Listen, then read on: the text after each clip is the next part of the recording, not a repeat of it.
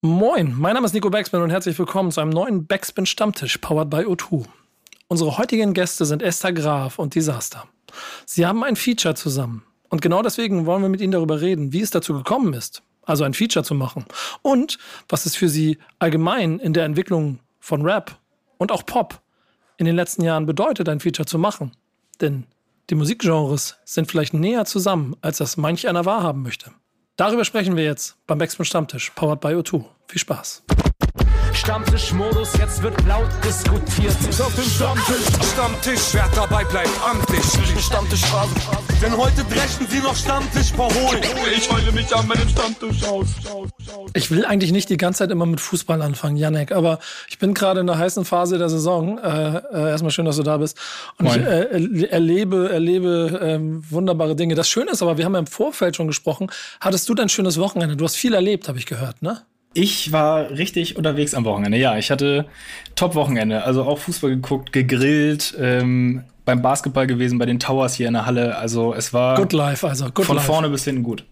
Absolut. Das heißt, eigentlich können wir beide eine Stunde Podcast füllen, will aber wahrscheinlich keiner hören, meine Lobeshymnen auf den SV Werder Bremen und deine Grillgeschichten.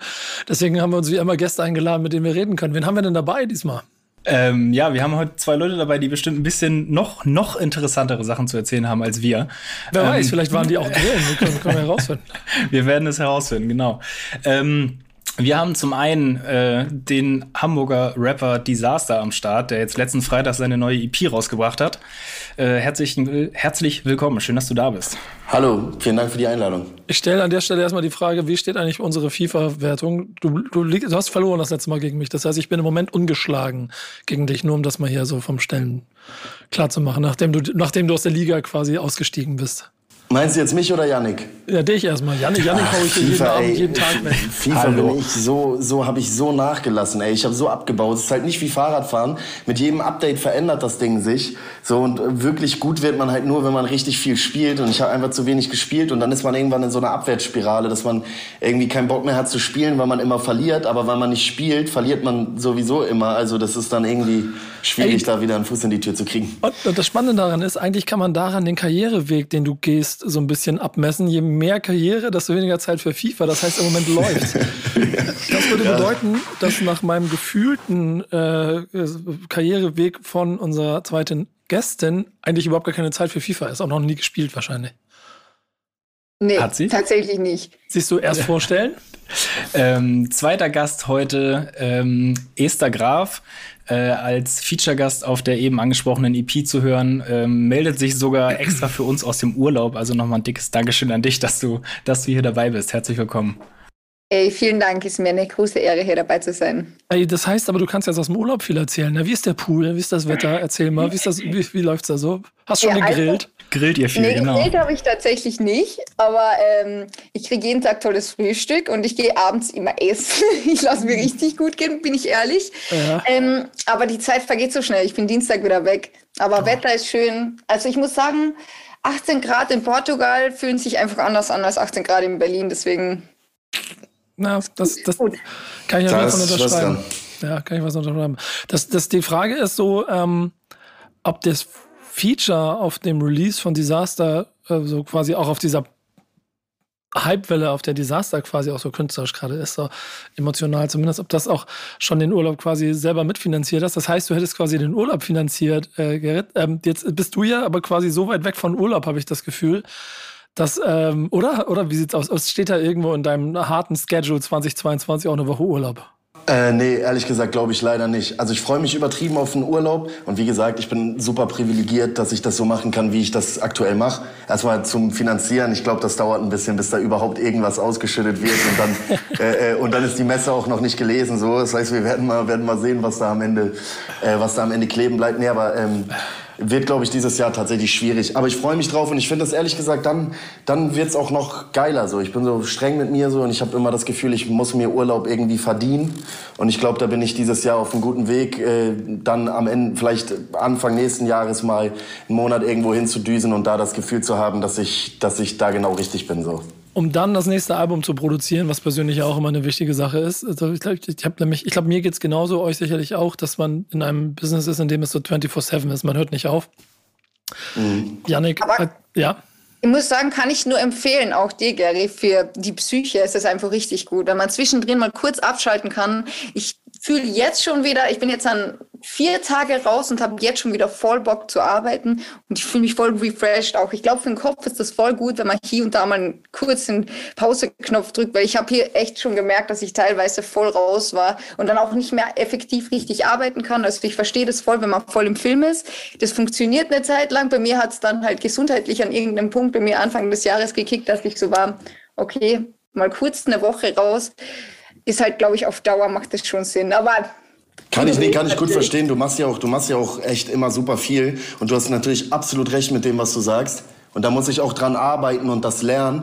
Nur das Problem ist, früher war das immer so, als ich noch jünger war, dass irgendwie, wenn ich in, im Urlaub war, war ich im Urlaub. Und Urlaub war Urlaub. Und mittlerweile kennt ihr ja vielleicht ein Stück weit auch. Mittlerweile nehme ich mich halt einfach krass mit in Urlaub. Und es macht für mich keinen Sinn, Urlaub zu machen, wenn ich mit dem Kopf eigentlich irgendwie hier bin. Also es funktioniert nicht. Ich bin schlecht einfach irgendwie im Abschalten, so, weißt du? Deswegen, wenn ich jetzt einen Urlaub machen würde, würde er sich überhaupt nicht nach einem Urlaub anfühlen. So, das wäre eigentlich, das wäre, das wäre reine Geldverschwendung und irgendwie dann sogar Zeitverschwendung, weil dann lieber, wenn man den Stress schon hat, dann lieber produktiv, so irgendwie, ne? Ja, also, ihr seid beide ja schon produktiv, das stimmt ja schon. Ne? Wo habt ihr euch eigentlich kennengelernt? Ja, also Esther ja noch krasser so. Also wir sind, also die, die, die ist ja. Weiß ich nicht aktuell. Die ist ja andauernd, die ist ja andauernd äh, irgendwo am Start und arbeitet ja auch äh, hinter den Kulissen bei, der, bei dem einen oder anderen mit, wo man jetzt vielleicht nicht so richtig. Äh, darf ich das sagen? Kann man das sagen? Hast Ansonsten können wir es ja am Ende auch, auch rausschneiden lassen, so. aber arbeitet ja auch bei dem einen oder anderen mit, bei dem man das jetzt nicht äh, erwarten würde. Soll ich erzählen, wo wir uns kennengelernt haben oder willst du? Mir ganz gleich. Ich kann ja, erzähl du mal und ich füge hinzu. Du korrigierst okay. dann. Also ich habe ich, ich hab ja mit den Jugglers die EP gemacht so. Vielleicht dazu sowieso mal einen groben Abriss. Ich habe die Jungs haben mich ja ähm, haben mich letztes Jahr ins Studio eingeladen nach Berlin. Also das kam richtig proaktiv von denen und meinten, komm doch mal vorbei, wollen dich mal kennenlernen, wollen mal eine Session mit dir machen so und wir haben uns einfach echt von der ersten Sekunde an und das ist auch nicht übertrieben. Ich sag ich sag's euch ehrlich, wie es ist, das ist ja sehr schwierig in dieser Branche Freunde zu finden vor dem Hintergrund, dass die Freunde, die man hat, mit denen macht man ja meistens irgendwie auch Geschäfte. Und das ist halt immer schwierig, da, äh, äh, da hundertprozentig auf einen Nenner zu kommen, grundsätzlich. Und am Ende ist es eigentlich immer, also gibt das vielleicht auch immer Konflikte wegen Geschäftlichem oder so. Oder man, also es ist halt ein People's Business andererseits. Das heißt, man ist sich ja irgendwie auch einfach nahe immer in der Zusammenarbeit. So. Und das ist, glaube ich, schwierig, da einen Kompromiss zu finden. Was ich jetzt aber wirklich sagen wollte, ist, dass ich mich mit den Jungs von der ersten Sekunde an so überragend verstanden habe, dass sie irgendwie wirklich, dass ich wirklich sagen kann, dass das mit die besten oder dass das, dass das ganz von ganz wenigen echte Freunde geworden sind. Irgendwie, wo ich glaube, dass das mehr ist als irgendwie Business und Zusammenarbeit tatsächlich. Auch wenn es kitschig klingt und das andere auch immer von irgendwelchen Zusammenarbeiten behaupten, wo man es dann vielleicht nicht so glaubt. Nee, aber äh, sorry, das war jetzt, war jetzt ein kurzer Ausflug, aber es, es, Zurück zu äh, euch. Genau, zurück zu uns. Und dann auf ein, jeden sehr Fall langes, ein sehr langes Kennenlernen von euch beiden. Die Jugglers haben also eine Rolle gespielt. Und dann haben wir ja irgendwie überlegt, was man so machen könnte, auch an Features, wie man noch irgendwie damit reinholen könnte. Und dann meinte ich halt, dass ich irgendwie, dass ich die Esther Graf cool finde. Und dann habe ich da halt offene Türen eingerannt, weil die vorher schon auch zusammengearbeitet haben. Und dann, ähm, ja, und dann haben wir uns einfach mal in Berlin getroffen und, und das muss ich mal wirklich sagen, also ohne da irgendjemand anderen zu beleidigen oder auf den Fuß zu treten, es ist ja auch kein Sport, so irgendwie, wir machen Kunst, aber ich, aber Esther ist schon echt krass, so, also ich war schon echt heftig beeindruckt davon, also wirklich selten mit so einer talentierten Künstlerin äh, zusammengearbeitet, wenn überhaupt, muss ich, muss ich ehrlich sagen. Und dann haben wir uns irgendwie, äh, haben wir uns irgendwie morgens oder vormittags getroffen, sind zusammen ins Studio gegangen und dann äh, ging es halt auch einfach Schlag auf Schlag. Also wir waren auch einfach, äh, äh waren auch einfach blitzschnell so. Ey, ja. erstmal vielen Dank für diese, diese nette Vorstellung. Das freut mich richtig. Na, ich kann auf jeden Fall das ähm, alles nur zurückgeben. Es hat richtig Bock gemacht. Also ich kann auch nur ganz kurz zu meiner Geschichte mit den Chaklas erzählen. Ähm, ich habe das irgendwo auch schon mal erwähnt. Die haben mir wirklich so die Tür auch ein bisschen zum Hip-Hop aufgemacht. Also ich glaube, es ist immer ein bisschen schwer als Frau, die Popmusik macht, irgendwie ähm, eine Daseinsberechtigung im Hip-Hop zu finden. Und die Chaklas sind halt echt einfach Produzenten, die da schon lange Fuß gefasst haben. Und die haben mich da ein bisschen äh, reingeholt oder beziehungsweise die Tür aufgemacht dazu. ich habe äh, vor drei Jahren das erste Mal mit denen gearbeitet und die haben so das Potenzial in mir gesehen. Die haben mir die ersten Sachen gezeigt, wie man im Hip-Hop Song schreibt, wie man Toplines macht und sowas. Das war für mich eine neue Welt. Ähm, und über die bin ich da reingekommen. Und dann ähm, haben die eben gefragt, ob ich ähm, mit Disaster gemeinsam mit ins Studio kommen möchte. Ähm, und voll viele Leute in meinem Umfeld waren so, oh mein Gott, als ob du mit dem arbeiten kannst. Und ich war so, ja, voll krass. Und dann sind wir ins Studio und dann haben wir wirklich schnell diesen Song geschrieben. Es hat auch voll Bock gemacht. Also ich glaube, dass wir alle gemeinsam auch ein ähnliches Verständnis von Musik haben und einen ähnlichen Musikgeschmack haben. Deswegen sind wir musikalisch schnell auf eine Wellenlänge gekommen, weil es gibt voll viele Leute, mit denen ich schon gearbeitet habe, die aber stilistisch in eine ganz andere Richtung gehen und musikalisch auf ganz andere Sachen Bock haben. Aber ich glaube, da waren wir alle sehr gleich unterwegs. Deswegen hat es gut gematcht, würde ich sagen. Ja, klingt auf jeden Fall nach einer schnellen, äh, treffenden Verbindung, die dann ja auch äh, sehr erfolgreich oder also, also rein was den Output angeht schon war. Ähm, und es ist damit so ein bisschen das Thema, worüber die Redaktion reden möchte, reden möchte, Janek. Denn ähm, ein Feature ist nicht gleich ein Feature. Genau. Ähm, wir haben uns gedacht, wenn wir jetzt hier schon mal zwei Leute sitzen haben, die einen Song zusammen gemacht haben, dann reden wir über die Feature-Kultur im Deutschrap und Featuren, Feature-Gäste sich auf Songs holen, das gehört ja irgendwie in der Musik einfach dazu. Da gibt es ja die buntesten Kombinationen, sowohl was Feature-Partner angeht, auch was Musikstile angeht, die da irgendwie gemischt werden. Ähm, natürlich der Deutschrap immer so ein Auge auf dem großen Bruder in den USA, wo die Feature-Kultur ja nochmal etwas anders ausgeprägt ist, wo es ja wirklich so die, die Riesen-Kollabos gibt sozusagen. Ähm, was ja in den letzten Jahren hier auch schon Einzug gehalten hat, wo sich dann äh, Deutschrapper diverse US-Größen mit auf die Songs geholt haben. Ähm, genau, und wir wollen heute einfach mal ein bisschen über diese Feature-Kultur im Deutschrap sprechen und haben uns dazu konkret die Leitfrage gestellt, wie hat sich die Feature-Kultur im Deutschrap über die Jahre verändert? Gary, du bist schon ein bisschen länger dabei. Und du hast auch schon einige Features gemacht in beide Richtungen. Hast du da eine Meinung zu? Also ich bin der Meinung, ähm, believe it or not, sonst, sonst wäre vielleicht, äh, keine Ahnung, wäre der Algorithmus hier und da vielleicht auch irgendwie, äh, würde, würde dann vielleicht anders auf mich anspringen. Aber für mich geht's halt wirklich irgendwie immer darum, also natürlich, ich mache das beruflich und, und äh, Reichweite und so weiter ist, ein, ist eine Überlegung, die man bei Features hat. Aber wirklich, gerade wenn man sich jetzt irgendwie so die Features anguckt, die ich gemacht mache und gemacht habe in der Vergangenheit, dann geht's für mich irgendwie eigentlich und nicht nur eigentlich, für mich geht's immer um den künstlerischen Mehrwert. Das heißt, ich würde niemals für die Reichweite jemanden auf einen Song holen, von dem ich nicht glaube, dass er wirklich den Song verstärkt und eine Farbe oder etwas in diesen Song einbringt, was ich nicht einbringen kann. Und ich glaube, da ist ehrlich gesagt ähm, Deutschrap, da gibt's natürlich auch Ausnahmen, das kann man nicht pauschalisieren, aber ich glaube, da ist es berechnender. Und das, das zeigt sich ja einfach auch darin, dass man andauernd hat, dass irgendjemand mit irgendjemandem arbeitet, die beiden sich eigentlich überhaupt nicht grün sind. Und kurz nachdem der Song rausgekommen ist, geht's dann auch wieder auseinander und knallt und man zerstreitet sich. Und wenn es dann irgendwie aber für die Reichweite und fürs Geschäft sich wieder lohnt, macht man ein halbes Jahr später wieder irgendwie irgendwas zusammen. Also äh, äh das ist jetzt so meine erste Überlegung. Was ich aber auch nicht, was ich aber auch nicht, äh, was ich jetzt aber auch nicht schlimm finde, weil es ist halt, wie gesagt, es ist ein Beruf, es ist ein Geschäft so. Wir machen das jetzt hier nicht irgendwie hobbymäßig im Haus der Jugend und da muss natürlich irgendwie jeder sehen, wo er bleibt und wie er ans Ziel kommt auf eine gewisse Art und Weise. Für mich persönlich ging es immer primär um, um künstlerischen äh, äh, Mehrwert ging es und geht es so und ich glaube das wie gesagt das schlägt sich irgendwie in mein in, in den Features die ich gemacht habe auch nieder ist das war es jetzt ein bisschen irgendwie habe ich hat sich nach einer präzisen Antwort angefühlt aber auch ein bisschen am Thema vorbei. Nö, voll im Thema drin. So. aber ähm, Esther hast du ein Gefühl dafür wie sich Features früher von außen angefühlt haben und wie sich, du vielleicht sie selber machst ja, also ich muss ja sagen, ich bin ja jetzt noch nicht so lang dabei und ich glaube, Gary ist da in dem ganzen Thema schon ein bisschen abgeklärter, weil er einfach schon länger im Business ist. Ich muss sagen, dadurch, dass ich halt einfach mit meiner eigenen Musik schon Popmusik mache, unterm Strich ist es Popmusik für mich, ähm, fand ich das, als ich so ein bisschen in die Welt des Deutschraps eingetaucht bin, voll spannend zu sehen, welche Kollaborationen überhaupt möglich sind und einfach dieses Prinzip von ähm, also wie sich Reichweite auch aufbaut, fand ich irgendwie schön zu sehen, dass es davon lebt, dass man sich gegenseitig supportet. Natürlich kann irgendwie der Support auch fake sein, aber ich versuche es oft irgendwie positiv zu sehen und fand es irgendwie cool, dass Leute kooperieren und sich gegenseitig damit pushen. Und das kannte ich aus dem Pop bisher noch nicht so. Also in der Regel gibt es wenig Features, die sich darauf aufbauen, dass die Leute sich im Studio getroffen haben, sondern es ist vielleicht der eine E&A erzählt dem anderen E&A,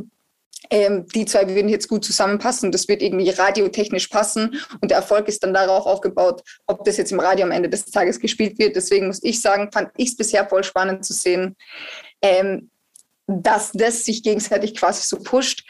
Ähm, aber natürlich am Ende des Tages ist es wichtig, dass es musikalisch Sinn macht. Und ich habe für mich auch in meiner musikalischen Laufbahn bisher auch gemerkt, dass Features, die nicht matchen, nichts bringen sagen wir so, also es alles, was Spaß macht, bringt was. Aber ich glaube, das ist total wichtig, dass man nur mit Leuten zusammenarbeitet, mit denen sich irgendwie vielleicht auch die Community matcht. Und dass, die, dass der Song auch am Ende des Tages bei den Leuten ankommt. So, und da habe ich halt einfach gemerkt, dass unser Song extrem gut, also nach meiner Wahrnehmung angekommen ist und ich auch Leute am Ende des Tages irgendwie auf meine Musik auch nochmal aufmerksam machen können, ähm, weil da die Lücke dazwischen jetzt nicht so breit ist, sagen wir es mal so. Ich muss dazu ganz kurz noch mal ergänzen, ich habe das jetzt auch sehr auf Rap bezogen. Weißt du, wenn, wenn, wenn, wenn man, wenn man ein Crossover-Feature macht, welche Art und Weise auch immer, dann, ist, dann liegt der künstlerische Mehrwert ja immer auf der Hand. Also ich meine, Esther ist eine begnadete Sängerin. Ich könnte niemals so singen, wie sie singt. Das war jetzt mehr darauf bezogen, dass wenn ich mir einen Rapper hole, der die zweite Strophe rappt oder die erste von mir aus oder die Hook mhm. rappt, dann muss der schon was, für mich, was ganz Besonderes zu erzählen haben oder was zu erzählen haben oder es auf eine Art und Weise erzählen, wie ich es niemals erzählen könnte oder erzählen würde. Das heißt, das ist mhm. dann, das ist da, da komplizierter, als zu sagen, ich, äh, äh, ich arbeite mit Leuten zusammen, die eigentlich was ganz anderes machen, so. Weil da ja. ist der Mehrwert halt immer irgendwie liegt der, finde ich, im Zweifelsfall deutlich auf der Hand oder auch nicht. Also gibt ja dann auch viele, die das, die das scheiße finden, so, die dann, die so, die so Pop-Features oder so scheiße finden. Also das habe ich bei mir jetzt zum Beispiel gar nicht den Eindruck. Ich habe, schließe mich da erst an. Ich habe das Gefühl, also der Song ist auch jetzt, glaube ich, sehr, erfol sehr erfolgreich für meine Verhältnisse. Und, ähm, und äh, das, das zeigt ja, dass die Leute, dass, dass die Leute da dahinter sind und da und das und das gut finden, dass wir das gemacht haben. Ja. Ich finde da einen Punkt so ganz spannend, den ihr beide gesagt habt. Ähm, dieses, das muss, muss, muss quasi, ich formuliere es mal so, es muss Leben haben, das Feature. Es muss irgendwie gemeinsam eine Energie haben und man muss da irgendwie von innen mehr drin sehen, als einfach nur zwei Elemente, die man zusammensteckt. Das sieht man von außen ja ziemlich selten. Jetzt habe ich äh, jetzt aber auch in meinem Leben schon das eine oder andere Feature miterlebt und merke aber auch, dass ich bei manchen Konstellationen nur aufgrund der Konstellation nicht besonders angetan bin. Vielleicht wie, wie es andere sind und bei manchen Konstellationen auch schon. Und dann am Ende der Song, der eine bleibt auf ewig vielleicht sogar bei mir hängen. So, da kann, kann ich aus den 90ern Features, Feature Rap, auch RB Rap-Songs aufzählen, die, die auch, glaube ich, noch in den Dekaden immer noch da bleiben werden, weil es sich organisch anders angefühlt hat. Ähm, jetzt habt ihr euch ja selber getroffen und kennengelernt. So ist das auch das so dann trotzdem auch in all diesem Business die romantische Vorstellung, wie man quasi heute Features untypisch machen muss, weil wir reden ja auch so ein bisschen über die Entwicklung und dass man sich vielleicht ähm, so auch noch dagegen wehrt, dass es noch schneller wird, das Ganze, sondern dass man trotzdem versucht zu verstehen und zu leben, in wem man Features macht? Also ich muss ja, sagen, ich hätte. Oh, sorry. Ja, nee, mach mal, mach ähm, mal. Ist super. Ähm, also ich muss sagen, bei mir, ich hatte bisher noch nicht die Erfahrung, dass ich mich mit meinem Feature-Partner nicht verstanden habe oder das nicht auf einer zwischenmenschlichen Ebene so connected hat, dass ich sage, okay, wir bringen jetzt einen Song raus. Also ich habe schon mit Leuten gearbeitet, mit denen es nicht connected hat, dann kam der Song halt nie raus. Aber ich glaube, dass am Ende des Tages man das in der Musik immer hören wird, ob das wirklich gematcht hat und die, die Community wird auch richtig darauf reagieren. Also ich glaube, wir sind alle mit einem guten Gehör bzw. Bauchgefühl ausgestattet, dass ich mir denke, es wird immer zurückkommen, wenn das nicht wirklich gematcht hat, nicht zu dem Zeitpunkt zumindest. Ja. Oder was denkst du? Ja, nee, äh, ich schließe mich dem an. Ich habe ich hab gerade überlegt, ich, also ich habe auf jeden Fall seit Jahren keine Feature oder Zusammenarbeiten mehr gemacht und man schreibt ja auch vielleicht hier und da mal für andere oder so. Ich würde, ich, äh, äh ich würde, also sag niemals nie, ist vielleicht auch blöd, aber ich bin, ich bin immer persönlich mit den Leuten zusammen. Also dieses Hin und Her schicken, ich schick dir was, lass eine Strophe frei und du machst das oder so das, das gibt's bei mir eigentlich gar nicht so. Mir ist das immer wichtig auch, dass man irgendwie mit den Leuten, äh, und ohne da jetzt Namen zu nennen, bei mir ist das genau so. Also bei den letzten Projekten war es genau so. Ich habe dann auch mit Leuten zusammen im Studio gesessen, die, äh, mit denen man dann Musik zusammen gemacht hat wo man dann aber gemerkt hat, dass äh, ich mag dich aus den und den Gründen zum Beispiel nicht oder das passt für mich aus den und den Gründen nicht oder du bist persönlich was ganz anderes als das, was du versuchst irgendwie äh, äh darzustellen und da geht's mir dann irgendwie auch um Integrität und so weiter und so fort und dann das gibt's dann auch oft, dass man das dann nicht gemacht hat. Diese Erfahrung macht man aber halt auch nur, wenn man irgendwie persönlich zusammenarbeitet. Aber ich glaube, das ist 2022 sowieso in neun von zehn Fällen der Fall. Ich glaube, diese wie früher, die, also wir, wir, es ist alles so dynamisch und es geht auch alles so schnell. Ich habe auch das Gefühl, dass die Kunst, Musik, insbesondere Rap, viel intuitiver geworden ist, als sie irgendwie mal war. Im Sinne von, dass das viel mehr aus dem Bauch heraus ist und viel schneller vielleicht im Zweifelsfall auch geht, als das irgendwie oder der Anspruch ein anderer ist. Was nicht heißt, dass die Kunst darunter leidet. Eher im Gegenteil. Ich finde, Deutschrap ist ja diverser und hochwertiger auf vielen Ebenen, als er irgendwie jemals äh, jemals war. Nur dieses sich so Feature hin und her schicken, das gibt's glaube ich äh, nicht mehr und und äh, aus gutem Grund nicht, weil man sich, weil ich für meinen Teil mir dann schon die Leute irgendwie auch angucken will, mit denen ich oder äh, einen persönlichen Draht zu denen entwickeln will. Ich glaube auch, dass das heutzutage fast zu riskant wäre, oder? Jetzt einfach irgendein Feature zu machen, ohne groß äh, nachzudenken, weil das Internet ist so groß, also muss nur irgendein Shitstorm irgendwo sein, wenn man sagt, okay, den kann man jetzt, was weiß ich, nicht mehr vertreten oder sonst was. Ich glaube schon, natürlich ist es schnelllebig, aber ich glaube trotzdem, dass die Leute extrem aufmerksam sind und dass man sich nicht einfach mal irgendwas leisten kann und die Leute das einfach wegignorieren, kann ich mir nicht vorstellen. Nee, mir ist, das, mir ist das halt auch wirklich auch einfach immer super wichtig so, weil man hat auch schon mal den einen oder anderen Künstler spannend gefunden, dem man dann aber auch zutraut, dass er auf einmal irgendwie an einem Wochenende äh, äh, dass er auf einmal irgendwie an einem Wochenende sagt, äh, in seine Story postet, Brudi, die Rothschilds wollen uns am Boden sehen und Corona ist eine Erfindung von den Echsenmenschen.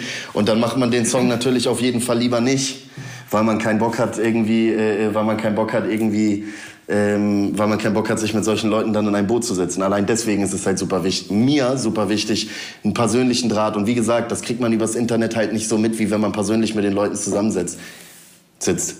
Das ist voll wichtig. Ähm, und auch die größte Gefahr in der heutigen Zeit, weil dadurch, dass ähm, alles so schnelllebig ist und alles so hektisch wird, ähm, ja auch da ganz viele Falltüren sind. Und auf der anderen Seite ist die Strategie, die man ja mit Features fahren kann, ja trotzdem auch nicht ganz uninteressant. Ne? Also gerade wenn man, also es gibt so drei, zwei, drei Konstellationen, die man ja in diesem Fall auf jeden Fall immer mit äh, anbringen kann, die auch im Zweifel immer funktionieren. Reichweiten. Entweder man macht ein Top-Level und man macht es noch größer. Ähm, oder es gibt halt jemanden, den man durch Reichweite mitziehen kann. Und gerade eine Sache, die ich finde in den letzten Jahren in Deutschland sehr auffällig war, ist dieses ähm, Female-Male-Spiel, männlich-weiblich. Also, dass, dass man immer darauf achtet, dass es eine, eine 50-50-Aktion ist. Ähm, seht ihr diese Punkte auch und wie oft wurden sie euch schon vorgeschlagen? Schieß los, Esther. Ähm, also ja, klar sieht man das. Und es ist mir auf jeden Fall bewusst irgendwie, dass das die letzten Jahre immer stärker geworden ist. Beziehungsweise finde ich das extrem spannend. Und da komme ja halt ich natürlich am Ende des Tages ins Spiel, weil das ja auch irgendwie von Amerika kommt, dass ich mir denke, so, welche Popkünstlerinnen da mit irgendwelchen Rap-Artists plötzlich kooperieren können, ohne dass sie dafür groß gecancelt werden und sagen, ja, das ist nicht mehr Hip-Hop oder so. Ähm, also für mich ist diese Konstellation ähm, extrem spannend und ich, ich hoffe, dass das sich auch weiterhin ähm, so entwickeln wird, dass man irgendwie, dass, dass mehrere Konstellationen gibt, dass Pop mit Hip-Hop kooperieren darf, dass vielleicht doch weitere Ausschwenkungen von Genres geben wird, weil am Ende des Tages geht es um die Musik und wie der Song ankommt. Also es entwickelt sich, okay, ich will jetzt nicht zu weit ausholen, aber ich meine, am Ende des Tages geht es um die Songs und nicht unbedingt darum, macht das jetzt Sinn oder nicht Sinn? ja, ey, ich finde das absolut auch. Irgendwie dieses, dieses Culture-Ding, das ist ja irgendwie so ein bisschen aus der Zeit gefallen. So, deswegen finde ich diese Diskussion auch oft obsolet. Im Endeffekt ist Rap irgendwie eine Technik, äh, äh, Text auf, auf ein Instrumental zu bringen. So, man kann irgendwie und und in Amerika hat jeder hat jeder äh, Popsong irgendwie mittlerweile mindestens eine eine Rap-Strophe so. Also ich finde ich finde grundsätzlich also finde ich, finde ich Kollaboration auch total gut. Ich merke auch vor allem jedes Mal, das gilt auch für Esther, jedes Mal, wenn ich mit Künstlern im Studio bin, die was auf dem Kasten haben, nehme ich ja was mit. Also ich gehe auch noch, äh, äh, also ich glaube, Künstler sein kann man nicht so richtig lernen, aber am Ende des Tages ist Kunst machen auch immer Handwerk und da kann man kann man mit jedem, mit dem man zusammenarbeitet, irgendwie eigentlich immer noch mal ein bisschen was rausziehen oder ein bisschen was, äh, bisschen was von lernen. Das, das sehe ich schon absolut. Bei mir jetzt zum Beispiel im Speziellen ist es halt so, dass die wenigsten Künstler in Deutschland inhaltlich irgendwie matchen. So. Das heißt, es bietet sich einfach vieles bietet sich nicht an, beziehungsweise nur sehr weniges bietet sich an. Aber wenn, wenn, wenn dem nicht so wäre, dann, dann würde ich da vielleicht auch, glaube ich, sogar noch, noch offener drüber denken ich glaube auch jetzt wegen diesem, zu diesem ganz feministischen Aspekt, Nico, was du jetzt auch meintest, dass das oft so 50-50 ist und vielleicht, dass das oft rom romantisch dargestellt wird, dass dann halt die, die Frau irgendwie eine romantische Pop-Hook macht oder sowas, ähm, ist vielleicht jetzt klischeehaft, aber ich glaube, irgendwann wird man sagen, rückblickend, dass das halt einfach für die Frauen in, der ganzen Musikindustrie sehr viel gemacht hat. So, vielleicht jetzt gerade noch so eine Zwischenphase, wo vielleicht die Frau in dem Fall nur die Hook sein darf oder was auch immer, ähm, dass das aber in der Zukunft halt echt ganz viel machen wird, dass ganz viele Frauen so auch viel mehr am Schirm sein werden. Ich arbeite zum Beispiel ja ganz viel mit Hava zusammen. Die hat halt dadurch ihre Relevanz halt auch gewonnen, weil die ein Feature mit Nimo gemacht hat, mit Dadan, aber jetzt funktioniert auch ihre eigene Musik. Woher das kommt, ist vielleicht hier und da mal traurig, dass man vielleicht irgendein männliches Feature-Part braucht, aber wir brauchen ja trotzdem für die Geschichte einen Weg dorthin zu kommen. Und ich glaube deswegen, das ist halt auch irgendwo wichtig und vielleicht ein Teil der Geschichte. Äh, vielleicht dazu nochmal direkt, äh, gerade jetzt in diesem expliziten Fall, ist es halt so, was die Leute dann draußen nicht sehen und ich mache mir über sowas natürlich irgendwie auch Gedanken. Aber da sind wir ja wirklich zusammen ins Studio gegangen und haben uns irgendwie zusammen einen Song überlegt oder uns auf ein gemeinsames Thema geeinigt, mit dem wir beide relaten können. Und dann haben wir es ein bisschen konzeptioniert und dann ist irgendwie von vornherein klar, einfach vor dem Hintergrund, was ja ein Kompliment auch an Gesang ist, ja, irgendwie das, ähm, das, das, äh, das, das Hooks irgendwie, also der, der Haken an einem Song, das, was irgendwie kleben bleibt, halt in neun von zehn Fällen melodische Sachen sind und, und weniger gerappte Sachen. Deswegen bietet sich halt an, dass die, dass die, dass der Hook in einem Song irgendwie gesungen ist und die, und die, und die Strophen, vielleicht das, was den Main-Teil des Inhalts transportiert, irgendwie äh, gerappt ist. Aber, aber theoretisch hätten wir, also äh, wenn, Hättest du umgekehrt machen können. Hätten wir es genauso umgekehrt machen können, dass die Strophen irgendwie gesungen sind und nicht die Hook Rap. Das wäre halt von der Songdynamik her äh, äh, blöd. Oder es könnte ja auch so rum sein, dass äh, Esther die Rapperin ist theoretisch, was sie ja halt nicht ist, und ich der Sänger, was ich halt nicht bin. So und dann hätte ich die Hook gesungen irgendwie. Also ich finde, da muss man auch ein bisschen die Kirche im Dorf lassen. So, ich verstehe den Gedanken, weil oft ist es dann ja auch so, dass irgendwelche sitzen zehn Männer zusammen im Studio, überlegen sich irgendwas und dann äh, ja hol mal die, dass die hier das kurz mir einmal trällert. Und das ist ja dann sowas, hat ja sowas ausbeuterisches. Das ist ja auch eigentlich keine richtige Kollaboration. Das ist ja eher so eine, äh, da, da, da, da macht man, da macht man die Künstlerin ja irgendwie zur Dienstleisterin. Aber das ist in unserer Zusammenarbeit oder in der Zusammenarbeit auch vor dem Hintergrund, dass ich mich mit den Leuten zusammen hinsetze und man sich zusammen irgendwie was überlegt. Und das muss man bei Esther auch sagen, wenn ich sage, dass sie extrem talentiert ist. So die Topline ist ja komplett von ihr. So also sie hat die Topline komplett geflasht. Sie ist textlich extrem fit, also extrem gut Songwriting, Bilder, äh, was man macht, Catchphrases, was man macht, was man nicht macht und so weiter und so fort.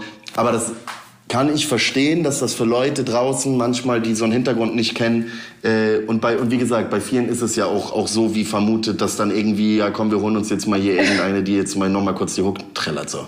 Okay, aber ganz kurz, das war jetzt nicht in Bezug auf auf uns jetzt, wenn Nein, weiß sagst, ich, ich auch nicht ich, easy, liebe, aber ich meine, ich. es gibt ja ganz viele Songs, die jetzt rausgekommen sind, wo, und was aber auch gar nicht negativ bezogen ist, wenn ich mir denke, ich bin ganz gut mit Lea, die hat ja auch gesagt, ey, wie viele Leute sie dann wiederum für sich gewinnen hat können durch ein Cappy-Feature, die vielleicht sonst ihre Musik halt nie entdeckt hätten. Und ich Klar, glaube, das ey, ist halt das auch ist- noch mal so ein Aspekt, den man irgendwie Voll. sehen kann durch dieses Feature-Ding. Natürlich kann man das aus dem Blickwinkel sehen und sagen, ja, da geht's halt um Promo oder sonst irgendwas, aber es kann halt für mich als Konsument, wie viel äh, Musik ich erst durch Features entdeckt habe. Also ich glaube, dass man da das Hundertprozentig, ey, hundertprozentig. Äh, 2022 ist da auch ganz anders, als wenn ich jetzt an irgendwelche alten Bushido-Songs oder so denk, wo, wo, so die, wo so die Frauen oft gar nicht erwähnt waren oder so gar keine Rolle gespielt haben. So dass das, also wer das ist, gar keine Rolle gespielt hat und sich daraus auch keine Karrieren entwickelt haben, sondern die nur stattfanden als Feature bei den Rappern oder so. Nee, absolut. Das kann natürlich auch eine krasse Win-Win-Situation sein und ist es ja in extrem vielen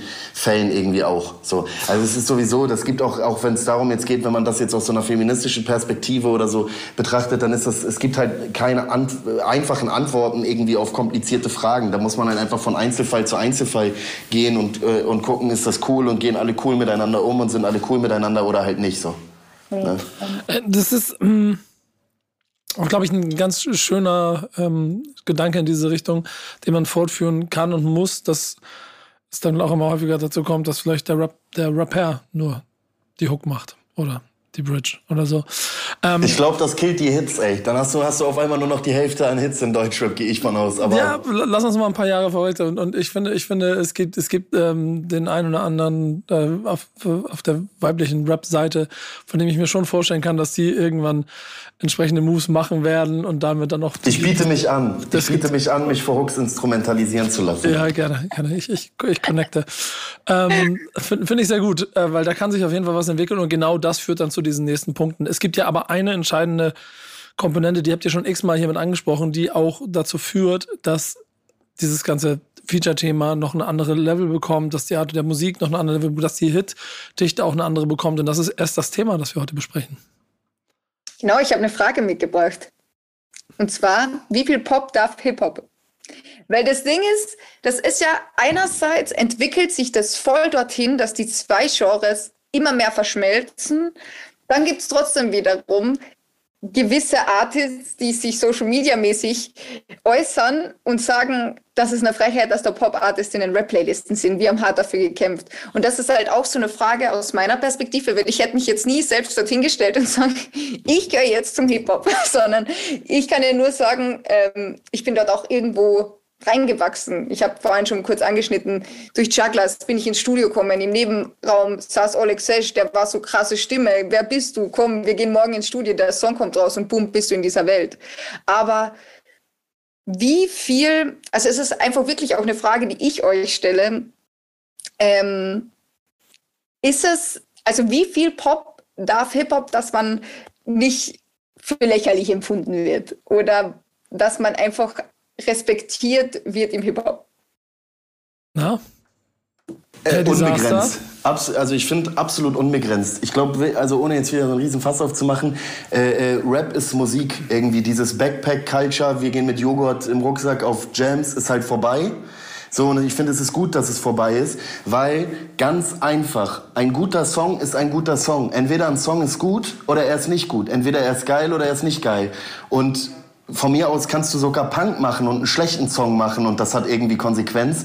Aber, äh, äh, aber was dann auch wieder gut ist, irgendwie auf eine andere, auf, auf eine gewisse Art und Weise. Aber grundsätzlich geht es darum, irgendwie, dass man ja gute Musik machen will, gute, äh, gute Musik machen will, irgendwie für sich selber, für andere, möglichst relatable, für möglichst viele. Und ich finde, da ist, glaube ich, äh, da, da gibt's das, da ist absolut gar nichts mehr verboten, ey. Und ich finde, Leute, so und ich und äh, ich finde Leute, die so so so mit früher war alles besser und oh, das ist mir viel zu Pop oder die so Autotune so per se ablehnen, obwohl das einfach ein völlig legites Stilmittel sein kann, das entweder geil ist oder halt nicht. So, das kann man ja wieder von Einzelfall zu Einzelfall äh, äh beurteilen, aber so irgend sowas da so per se abzulehnen, finde ich halt kompletter Quatsch. Am Ende des Tages geht es darum, gute Musik zu machen und da ist einfach alles erlaubt und grundsätzlich muss Kunst nichts und Kunst darf alles. So und das ist irgendwie ist, ist, ist, ist, ist meine Auffassung. Kann man natürlich politisch auch kontrovers diskutieren. Also ist, ist auch eine ist auch eine kontroverse Position. Aber grundsätzlich kann man das machen, wie man das will. Und, äh, und das ist auch sowieso eine Sache, die die Leute vergessen, weil das impliziert die Frage ja irgendwie so ein bisschen dass es so ist, dass, äh, dass, dass, dass Künstler halt auch keine Pizzalieferanten sind. Nichts gegen Pizzalieferanten, überhaupt gar nicht. Aber Kunst, ich mache Kunst so, wie ich Kunst machen möchte und ich bringe sie raus, wenn ich sie rausbringen möchte, wie ich sie rausbringen möchte. Ich bin kein Dienstleister, ich arbeite halt nicht, ich, ich arbeite halt nicht irgendwie auf Bestellung. Und wenn ich das irgendwie machen möchte, dann hat gar keiner irgendwie das Recht zu sagen, das darfst du jetzt nicht oder das kannst du jetzt nicht machen. So, Hot Take. Period. Nein, Spaß.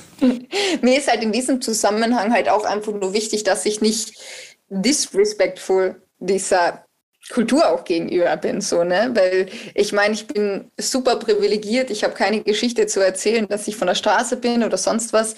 Ähm, deswegen kam ich halt für mich so auf diese Frage, weil ich halt in meinem Leben sehr darauf achte, mir, mir jetzt nicht irgendeine Kultur aneignen, die ich nicht bin, aber ich bin halt trotzdem irgendwie in diese Welt reingewachsen und inwiefern das dann okay ist, weil diese Diskussion halt immer wieder aufploppt. Ich glaube, da, da gibt es zwei, drei entscheidende Punkte, die man, die man betrachten muss. Und das erste geht schon mit der Formulierung los, die du benutzt hast in deiner Frage. Ähm, wie viel Pop darf Hip-Hop sein? Dadurch, dass Hip-Hop ja eigentlich eine offene Remix-Kultur ist, darf theoretisch Pop 100% Hip-Hop sein. Es gibt ja aber aus dem, sagen wir, aus, dem, aus, dem, aus, der, aus der kulturellen Entwicklung der Hip-Hop-Kultur, und da bin ich auch über die Jahre weit weg von Elementräderei und, und, und der besagten Jam von der, von der Disaster spricht, auf die er früher gerne gefahren wäre. Ähm, dass man, dass man darüber nicht mehr so den Maßstab anbringt, das sorgt, dafür sorgt einfach so ein kleines bisschen die, die Entwicklung, der, der Gezeitenwechsel in, in auch in, in, in, der gesamten Welt eigentlich.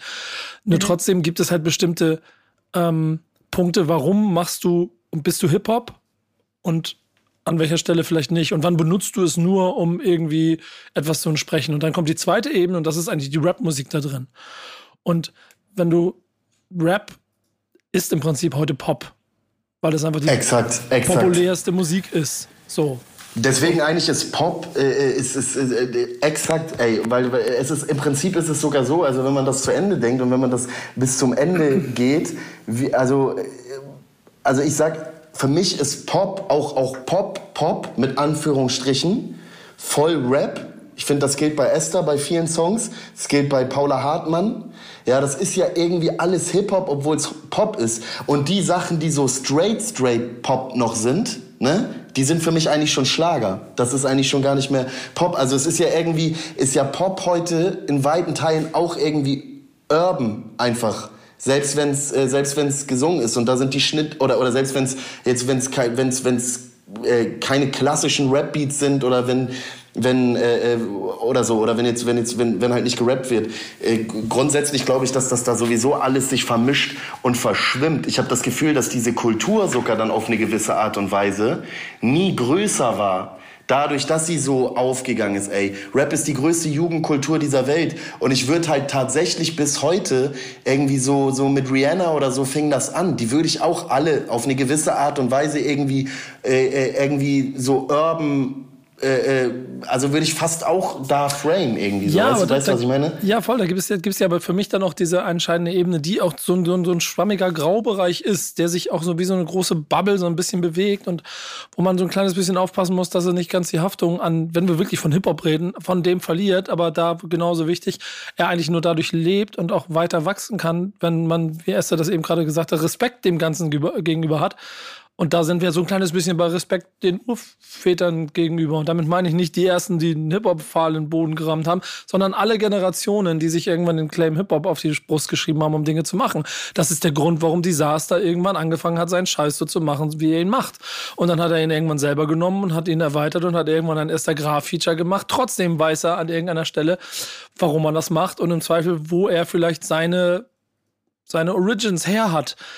Ey, hundertprozentig. Ich glaube, das schlägt sich tatsächlich gar nicht so in der Musik nieder, sondern eher darin, dass man mal mit dem einen oder anderen Popkünstler in Berührung kommt oder so oder keine Ahnung. Äh, so, so, da sind wir irgendwie auch bei dem Thema wie so bürgerliche Medien, vermeintliche Mainstream-Medien, die es ja gar nicht mehr sind, wie im Fernsehen irgendwie beim WDR an irgendeiner Talkshow oder so, so Rap besprochen wird, so mit so yo, yo, yo. Ja. Und man denkt und so, das nee. Das wird 2022 halt, immer noch so gemacht und das ist das ja, Problem. Und, und man denkt so, ja, aber deswegen schaffen die sich auch ab, deswegen interessiert sich für die auch einfach keiner mehr und deswegen können die auch früher oder später alle nach Hause gehen, weil die nicht checken, dass die Welt sich weiterdreht.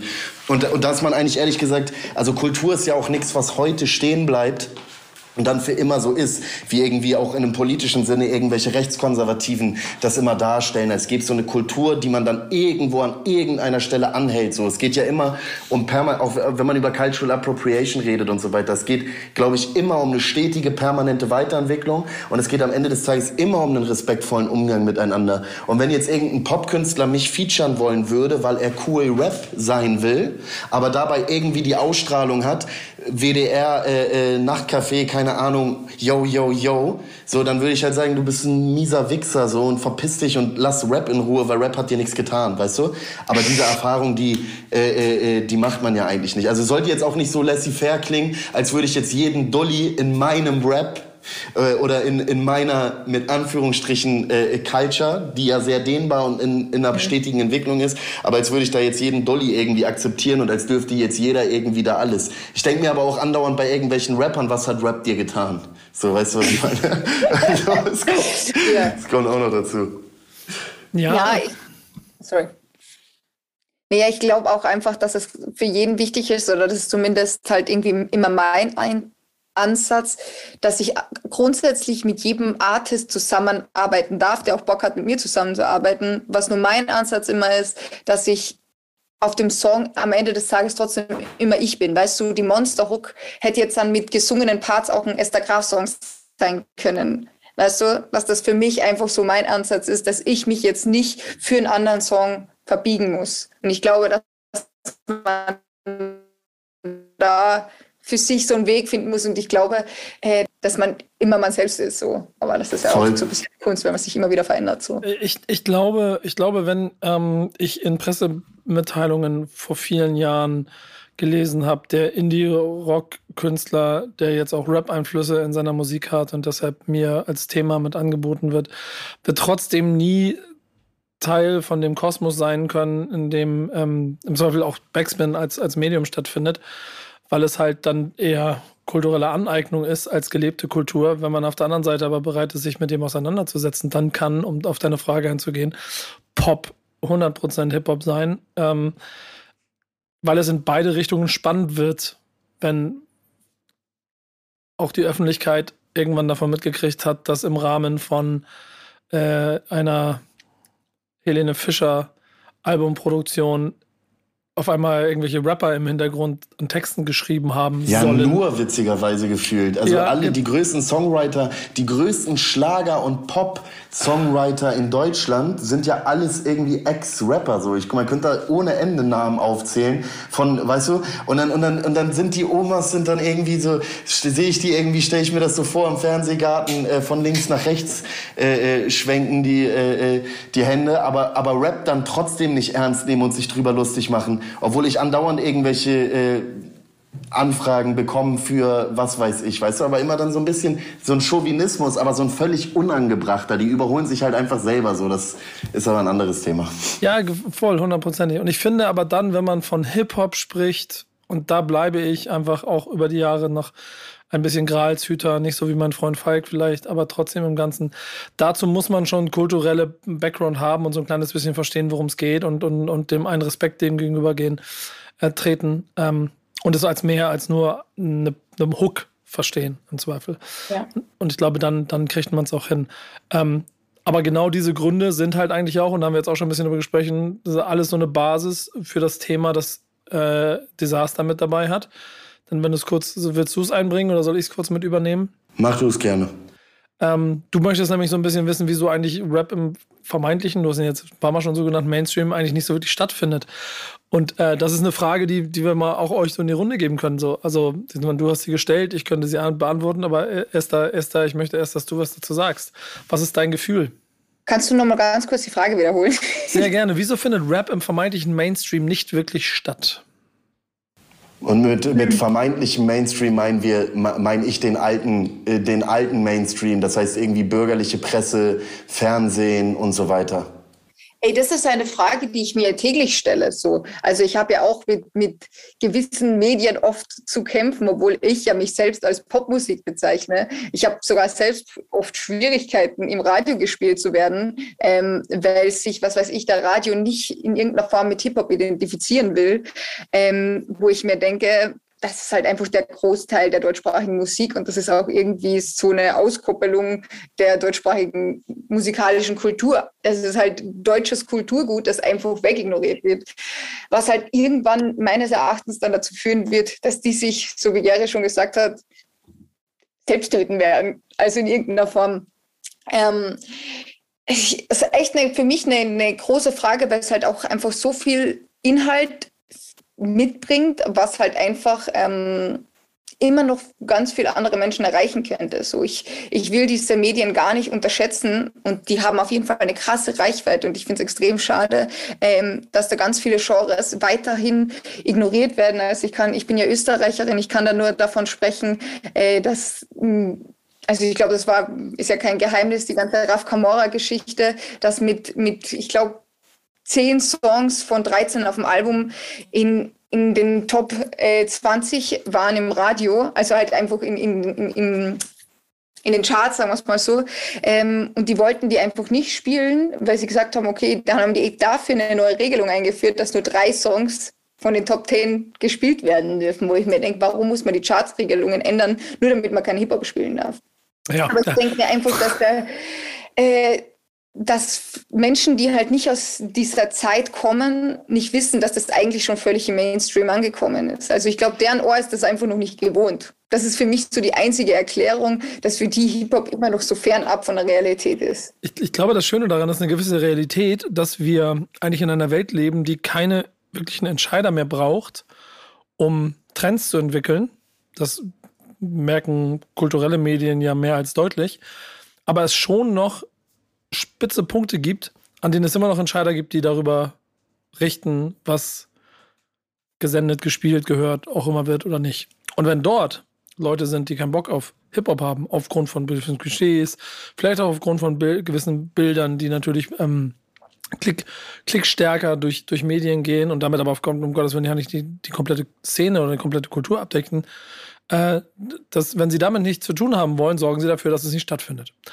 Ja, ähm. aber ich glaube, diese Diskussion kann man ja ganz tief reingehen. Was, was dürfen Mainstream-Medien vertreten und was nicht? Was weiß ich, wenn es um Sexismus geht zum Beispiel. Also wenn man anfängt, über Sexismus im Hip-Hop zu reden, kann man auch mal anfangen, über, über den Sexismus im Schlager zu reden, der genauso gespielt wird. Oder genau. Frauenbild, das genauso im Pop teilweise wieder gespiegelt wird, womit ich als Frau und als Künstlerin oft ein Problem habe, dass die Frau immer als die unterwürfige Partnerin dargestellt wird, die zu Hause sitzt und wartet, bis er nach Hause Hause kommt. So, da hat, haben Frauen im Hip-Hop viel mehr für Künstlerinnen, die nachkommen, getan. Mhm. Genau das. Ich, ich genau habe dazu auch eine steile These, so eigentlich eine politische These.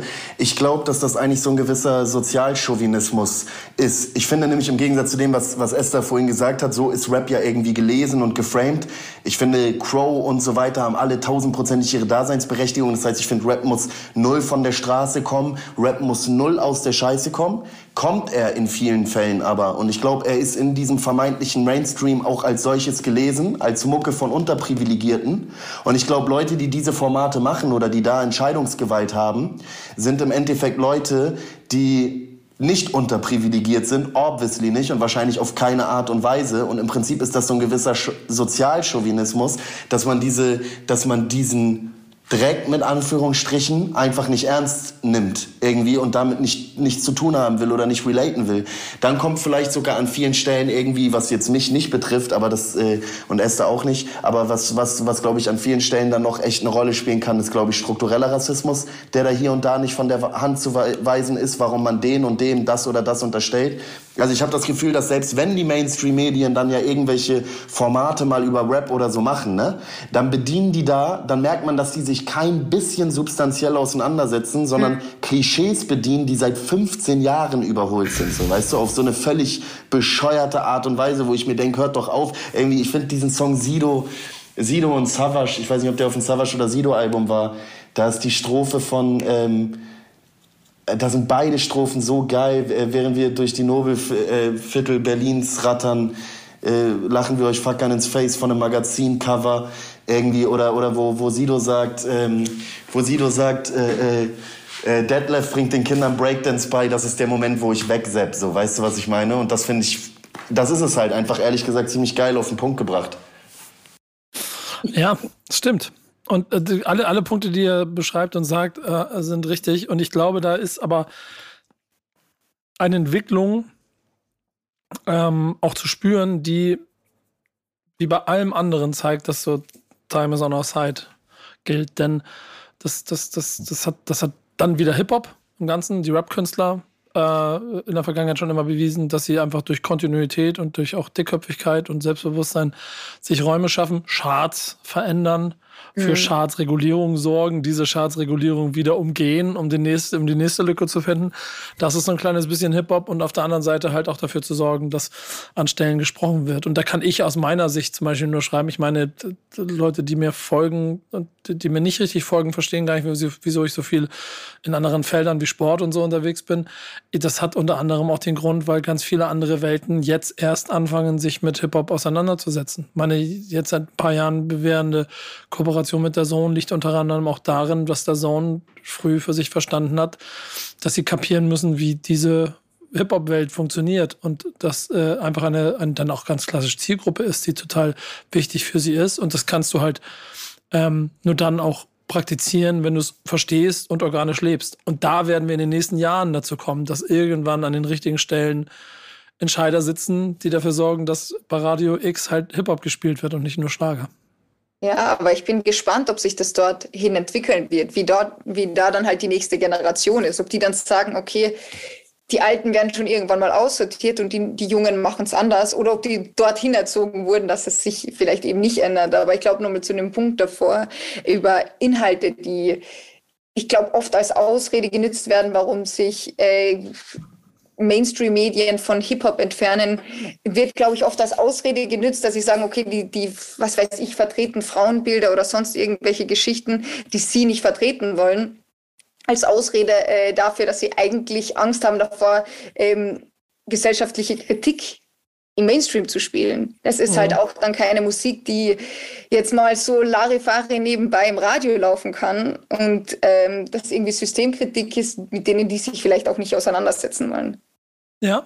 Das hat auch was mit Geschmack zu tun. Da sind wir halt anders sozialisiert, so wir alle, wie wir hier in dieser äh, Runde sitzen, dass wir ja irgendwie anderen Anspruch vielleicht irgendwie auch daran haben, was ein, was ein Song muss oder was ein Song kann, was ein Song darf, was uns an Songs gefällt und was nicht. Ich glaube wirklich, dass dass man irgendwie mit äh, Volksmusik, Schlager, Pop und so und Cherry Cherry Lady und äh, Modern Talking und keine Ahnung, die Leute auch irgendwie einfach, die Älteren auch einfach vielleicht gar nicht mehr den Anspruch an Musik haben oder mit Musik nichts anfangen können, die irgendwas erzählt, so, weißt du, und Rap erzählt halt eigentlich immer viel und wenn auch zwischen den Zeilen. Ich sag selbst der stumpfste Rap, den wir jetzt gerade irgendwie haben, ist irgendwie ist politisch und inhaltlich mehr zu extrahieren als aus mhm. meines Erachtens nach äh, als aus 90 Prozent der Pop, Pop, Pop-Songs mit Anführungsstrichen und Schlager und so weiter und so fort. Aber das ist vielleicht auch ein bisschen off-topic jetzt gewesen, sorry.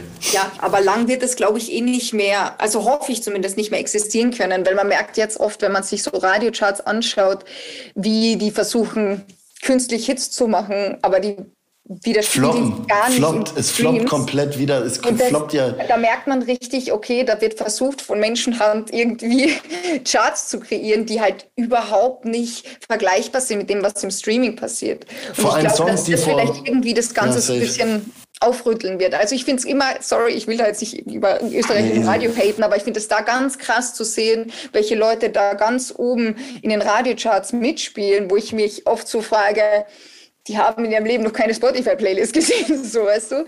Da wird es halt oft versucht, so hin und her zu schieben. Und ich hoffe einfach, dass da irgendwo für die ganze, ganzen Leute, die sich halt auch hochgekämpft haben, in irgendeiner Form auch eine Gerechtigkeit gibt. Weil es sind ja immer noch Medien und man muss, also man kann auch ganz offen darüber sprechen, wie viel also Einnahmen man mit äh, TV Plays und mit Radio Plays bekommt. So ist ja auch nicht zu unterschätzen, wo man denkt, so, okay, würden vielleicht auch die Artists mal verdienen, die halt seit Jahren Gas geben. So. Da sind wir aber wieder bei den Besch Entscheidern. Und das ist halt etwas, was die USA als Musikmarkt, vor allem auch als Hip-Hop-Markt, Europa, vor allem Deutschland, 10, 15 Jahre immer noch voraus haben in vielen Punkten, dass bei den, auch bei den Radiosendern in den entscheidenden Punkten halt Musik schon vielleicht Experten sitzen, aber eben keine Hip-Hop-DJs, die dafür sorgen, dass das Radioprogramm gemacht wird. Ein so einer war DJ K. Slay. Und Yannick hat traurige Nachrichten. Genau, du sagst es schon. Äh, du hast in der Vergangenheitsform gesprochen. Am Ostersonntag ist DJ K. Slay verstorben. Äh, Kay Slay mit bürgerlichen Namen Keith Grayson, äh, ist 66 in Harlem geboren und dort aufgewachsen. Ähm, Nico hat's gesagt, äh, Radio-DJ, hat auf Hot 97 äh, eine Late-Night-Show moderiert über viele, viele Jahre, hat sich in der Mixtape-Szene einen Namen gemacht, viele Mixtapes produziert, ähm, war auch als Graffiti-Sprayer unterwegs, hatte einen Auftritt in dem Dokumentarfilm Style Wars, ähm, ja, und ist jetzt, wie gesagt, leider am Ostersonntag ähm, an den Folgen einer Covid-Erkrankung mit 55 Jahren verstorben. Ja, zwei Punkte drin. Das erste ist krass. Ein Urvater dann Genau. also. Und das zweite ist das.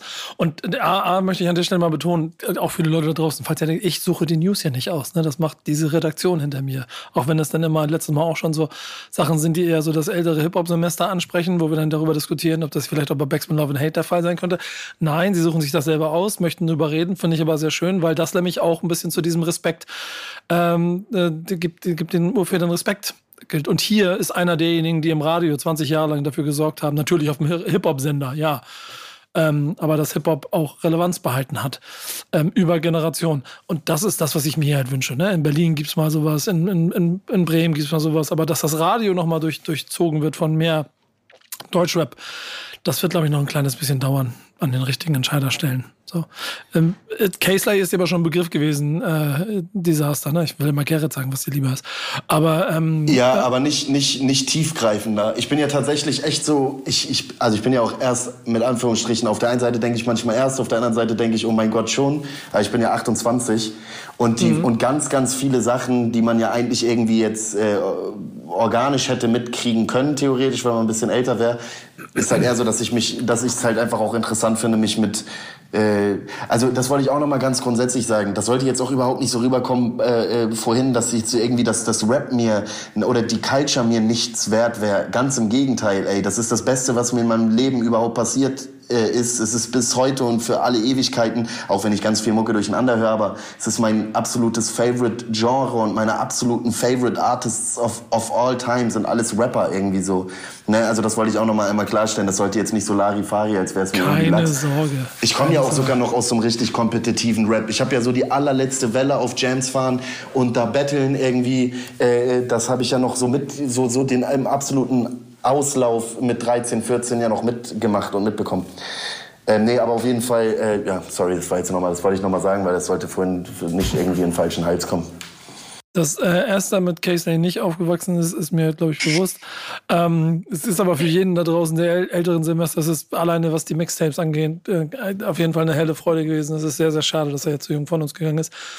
Ähm, muss man ja wirklich trotz des Alters sagen. Ähm, hat auch den einen oder anderen Classic und auch das ein oder andere legendäre Rap-Feature zwischen Hip-Hop und Rap und RB ähm, an seinen Tapes und in seinen Shows mitgehabt, denn das gehört dazu. Wir haben bei uns ja noch so zwei Kategorien Richtung Ende. Ähm, das eine ist eine Classic-Kategorie, über die wir reden wollen. Da würde mich mal äh, interessieren, Esther, ich habe den schon gesehen, dein Classic der Woche, den du mitgebracht hast. Beschreib Ja. ihn. Erklär Ja, das ist ein persönlicher Classic. Ich glaube, das ist nämlich gar kein Classic, weil das einfach von einem alten Kendrick Lamar-Album ein Bonustrack ist. Aber ich habe tatsächlich gesehen, der kam 2013 raus. Das äh, da hat man direkt auch ein Jubiläum, weil. Nee, 2012 kam das raus. 2012, sorry. 2023. Uh, Also zehn Jahre ist das her. Und ich glaube, alle werden mich hassen, wenn ich sage, das ist für mich so alte Schule. Alles, halt- alles von Kendrick, was länger als zwei Jahre ist, ist Classic. Beziehungsweise, ich glaube, alles, ich weiß nicht, ob das für immer so bleibt, aber alles, was der rausbringt, kann man auch einen Monat später schon einfach als Classic Das ist bezeichnen. Instant Classic. Wenn er meine, redet, ist meine, meine Instant Auffassung. Classic, Alles, was er macht, ist Instant Classic einfach. Ja, weil ich mag nicht lügen. Äh, ich bin quasi mit Kendrick irgendwie aufgewachsen, beziehungsweise bin da halt so in die Welt des Raps eingetaucht. Das war so der erste, den ich wirklich effektiv gehört habe. Also ich war damals, also ich bin jetzt 22, ich war 12. Äh, das war der erste, den alle in meinem Umfeld irgendwie gehört haben, so mit 12, 13. Und ähm, da ist auch ein Crossover-Feature nämlich drauf auf dem Album und zwar mit Mary J. Blige und das war so mein absoluter Lieblingssong, den ich eine Zeit lang, als ich, als es in der Schule richtig schwer, also richtig kacke lief, immer morgens gehört habe und der heißt Now or Never und da geht es einfach darum, an sich selbst zu glauben und dann finde ich einfach, ich liebe diesen Song, der ist richtig schön und auch einfach so ein Hit, ich verstehe nicht, warum das ein Bonustrack ist und Ey, Mary auch J. Blige. mit dabei, deswegen Mary J. Blige, bestes Beispiel. E- Echt einfach, die haben es vor 25 Jahren schon gecheckt, das, was jetzt langsam passiert. Das meine ich. Die ist doch, also ich lese die, auch wenn Esther sagt Crossover, durch und durch Rap. So, weißt du, was ich meine? Oder nicht? Ja, also für mich ist die Hip-Hop. Aber ich würde auch sagen. R&B und Hip-Hop hat irgendwo kulturell noch mal mehr, äh, also eine, eine krassere Nähe als jetzt Ja, das stimmt. Pop und Das stimmt schon, das stimmt, schon. das stimmt. Trotzdem ist äh, I'll Be There For You von Method Man und Mary J. Blige wahrscheinlich die, äh, die, die, die sagen wir, Hip-Hop-Feature seine Mutter. Ähm, auf die sich wahrscheinlich jeder einigen kann, der spätestens aus dieser Zeit kommt und vielleicht auch danach es irgendwann mitgenommen hat. Ich finde ja. auf der anderen Stelle sehr, sehr schön, dass du gut Kid Mad City als äh, Basis für einen Classic von dir rausgesucht hast und auch noch diese Bonus-EP, die ja für mich mit äh, ähm, The Receipt einen Song hat, den ich viel viel geiler finde als, als also, also nicht, aber den ich nochmal genauso geil finde wie das Album. So, ja. das der eigentliche Hit des Albums auf dem Bonus-Ding ist. So, einmal durch LA fahren mit dem Song und dann weißt du, also dann verstehst du, ne? Live and Die in LA. Ähm, schöne Auswahl, mag ich. Ey, das, das, das, das, hat, das, das vielleicht mal ganz kurz. Ich bin ja im Zuge dieser EP auch sogar mit den Jacklers in den Staaten gewesen. Wir haben da eigentlich überhaupt gar nicht gearbeitet, wir haben auch ja. nichts gedreht oder so. Aber das, das war e, echt ein krasses Erlebnis, so den ein oder anderen Song auch von The Game oder so zu hören, während man so in Kalifornien reinfährt oder es so. Es ist so. Man nimmt es ganz anders wahr nochmal so, als wenn, als wenn man es das erste Mal wirklich checkt. So, ja. weißt du, was ich meine? 100. Schön, dass das mal jemand krass. anders in diesem Format sagt als ich die ganze Zeit. Ich hatte, ich habe hab mit dem Ganzen, auch mit so dem, dem ganzen Hot 97 Power 106 Playlist Mucke, die, ähm, die ja bestimmt ist eigentlich für das, was in den USA stattfindet, hatte ich jahrelang, hatte ich nicht so den Bezug zu. Und dann waren es so zwei größere Produktionen, 2016, 17 in den USA, und habe ich dann mit dem Dude von der Produktion angefangen, mir Playlisten zu machen, habe mich quasi gezwungen, da reinzuhören. Und das ist jetzt seit sechs Jahren mein Soundtrack, weil ich es da gefühlt habe und seitdem verstehe ich es. Und seitdem habe ich Bock da drauf. So, also ich bin darüber 100% hinaus, bei dir. Darüber hinaus, Red Hot Chili Peppers konnte ich nie was mit anfangen, bis wir wirklich, bis ich da das Album irgendwie beim Laufen durchgehört habe und ich dachte, ja, Mann, Digga, ihr habt einfach den Soundtrack, auch ein Soundtrack für diese Stadt gemacht oder für diese, für diesen Bundesstaat so. Ja, ja, ja, genau, genau. Also definitiv. Dein Classic kommt aber nicht aus Kalifornien, ne, oder? Nee, aber es auch, finde ich auch ehrlich gesagt super langweilig. Ich finde jetzt erst das finde ich viel geiler. Ich hätte jetzt irgendwie so, ich habe da schon tausendmal drüber gesprochen, so das erste Album, das ich mir irgendwie gekauft habe, ist halt die Eminem Show so. Ich finde, Eminem ist irgendwie, ähm, hätte für seine Legacy, finde ich, irgendwie vielleicht auch einfach 2000 zehn, also wäre, glaube ich, irgendwie, glaube ich, für die komplette Wahrnehmung, also man wünscht es hätte auch, sag, sag, sag, bring den Satz zu Ende, hätte man, aufhören sollen. Nein, ja, man, vielleicht, wenn er jetzt erschossen worden wäre oder so rein hypothetisch, das wäre das wäre heftig gewesen, so, dann wäre, aber jetzt will man irgendwie, ehrlich gesagt, will ich jetzt mittlerweile so gar nicht mehr so, so, so, gar nicht mehr so seine alten Alben jetzt so als so krasse Classics oder so besprechen, weil ich wirklich finde, dass er da wirklich zunimmt und ich habe, ich bin viel später auf den Zug aufgesprungen als die meisten anderen, aber ich finde es einfach wack so. Und ich finde, er hat einfach vieles so irgendwie so ein bisschen so kaputt gemacht. Deswegen, ich dachte jetzt vorhin so impulsiv, so schnell, ja, okay, Eminem Show, aber eigentlich finde ich das Thema auch so ausgelutscht und so ausgeleiert. Ja, der hat irgendwie Maßstäbe gesetzt, ist irgendwie ein unglaublicher Rapper gewesen, aber hat es dann irgendwann nicht geschafft, da hinterher zu kommen, hat dann erst drauf geschissen, was wack war, dann hat er versucht, den Anschluss zu finden, was cringe war, so, oder cringe ja. ist. So, und ich finde es einfach deswegen und mir ist, mir ist jetzt aber auch auf die Schnelle nichts Besseres eingefallen. Ist aber das erste Rap-Album, das ich mir überhaupt je gekauft habe und das ich aktiv gehört habe. Also vielleicht. Heißt, heißt ja auch so ein kleines bisschen Grund dafür, dass du heute hier sitzt, äh, über, überspitzt formuliert. Und ja, absolut, hundertprozentig, definitiv. Dass, ja, und dass man bei Eminem äh, irgendwo in der Karriere vielleicht auch mal einen Deckel drauf machen kann. Ähm, das, das, das bist nicht der Erste, der das in diesem, auch in diesem Format ein kleines bisschen erwähnt, inklusive der nicht äh, zu gering ausfallenden Lob Hudeleien auf den frühen Eminem, was auch genauso Der war unglaublich, der war ja. unglaublich. Also so, das ist das, das, das sollte jetzt auch nicht so, aber ich finde halt wirklich, dass das, dass das dann hätte einfach dabei belassen sollen irgendwie und selber merken sollen. Und jetzt hat man ja das Gefühl, jetzt läuft das so hinterher und das merkt es, man, und, mhm. und merkt selber, es funktioniert nicht. Da, da würde mich mal interessieren, Esther, wenn du Eminem hörst, löst das was aus? Verstehst du schon, dass der äh, 2000 mal mega war oder? Ja, natürlich. Also so viel habe ich auch mitbekommen. Ja, ja. aber nervt er dich heute, wenn er heute was rausbringt oder, oder kickt das? Also ich, das ist für mich überhaupt nicht mehr, muss ich ehrlich sagen, nicht in meiner Bubble, auch wenn ich Hip-Hop höre, aber das ist wirklich außerhalb meines Kosmos. Und ich ja. muss auch wirklich sagen, also auch wenn man etwas nicht hört, man kriegt ja einfach auch die Wahrnehmung von jemandem mit. Also jeder Mensch, auch der kein Hip-Hop hört, man weiß, wen man quasi feiern darf und wen nicht. Und man merkt einfach, wie sich die Wahrnehmung von Eminem einfach die letzten, also jetzt in letzter Zeit einfach so verändert hat. Also ja, ich glaube, du musst dich nicht schämen, dass du das sagst, weil ich glaube, jeder Zweite da draußen sagt das. Aber ich, ich, ich halte die letzte schützende Hand, obwohl ich selber immer sage, es gibt für mich kein Eminem-Album, das ich wirklich krass finde. Äh, ich finde den Rapper aber richtig krass. Ähm, Move kann ich auch verstehen, aber ich finde, das, das kommt jetzt noch krasser. Viele sagen ja so, dass das eigentlich nicht so geil konsumierbar und listenable ist. Das ist eigentlich sowas für die Rap-Nerds, die Ja. so ey, sich auf irgendwelchen Reimketten oder so, das war jetzt nie irgendwie so geile, geile Musik, die man so vielleicht so genossen hat auf diese Art und Weise, ne? Das verstehe ich auch. Nur ich finde, das kristallisiert sich mittlerweile noch viel, viel krasser raus. So. Also ich finde das mittlerweile einfach nur noch anstrengend. Man kann sich die, ich kann mir die Mucke einfach nicht geben, so. Also die alten Sachen schon, aber eher aus so einem nostalgischen Faktor. Die neuen Sachen kann ich mir nicht anhören. Der Kniefall beim, ja, der Kniefall beim Super Bowl, der war es, der nach wie vor dann noch immer so die Faust hoch für. Das, das war ja, das, das, ja, Digga, der Typ ist ja auch, also, also das, das muss man ja auch sagen. Der hat ja auch schon viel auch irgendwie so als Weißer in diesem Business, dann irgendwie mit White America irgendwie so, so auch auf dem Eminem Show Album dann irgendwie selber so kritisch reflektiert. Ey, so viele um mich herum sind auch richtig krass, aber die sind halt schwarz und haben nie die Recognition gekriegt, die ich hier gerade krieg und so. Ne? Also der hat auch schon viel, der, der hat auch schon viel aus sein Weißsein, glaube ich, in einer schwarzen Community mit extrem viel Respekt re reflektiert irgendwie immer und so. Also es sollte jetzt auch nicht so, ich wollte ihm jetzt auch kein Unrecht tun. Du musst, ich muss nicht immer relativieren, was du hier vorher vorne raushaust. Nee, ich bin ein impulsiver Typ und manchmal kommt das dann, glaube ich, falsch rüber, als ich es meine. Nein, du musst nicht immer darüber nachdenken, wie es rüberkommt. Du musst einfach, du musst einfach dafür stehen. Und ich sage ja ganz genauso. Okay, Eminem, Eminem, kein gutes Album in seinem Leben rausgebracht, haut es mir um die Ohren. Kniefall für Kaepernick beim Super Bowl nach wie vor eine wichtige Geste und bleibt einer der krassesten Rapper, die die Geschichte je hatte. Punkt. Ähm, Ja, sein auch ein Kumpel- gutes Schlusswort, theoretisch. Ja, Ach, ja sorry. nee, Moment, wir haben, wir haben noch ein bisschen was auf der Liste hier. Wir müssen ja noch ein bisschen, bisschen unsere, unsere Hausaufgaben noch abarbeiten hier. Und Janiks Redeanteil ist im Moment unter 2,5 Prozent. Den muss ich ein bisschen Ja. hochheben. Ja. Ähm, ganz, ganz interessant, aber Anekdote, Überleitung. Eminem wäre beinahe nicht beim Super Bowl Halftime Show aufgetreten, wenn nicht folgender Interpret noch mit ins Roster gerutscht wäre. Äh, Und das ist 50 nämlich Cent. Respekt. Das ist nämlich Respekt und Hip-Hop und sowas alles. Das war der Grund dafür. Okay, die, die Geschichte kenne ich tatsächlich nicht, aber äh, in deinem Classic diese Woche geht es um 50 Cent, Nico. Ähm, wir haben dir Guess Who's Back mitgebracht. Ähm, das, Alt, ne?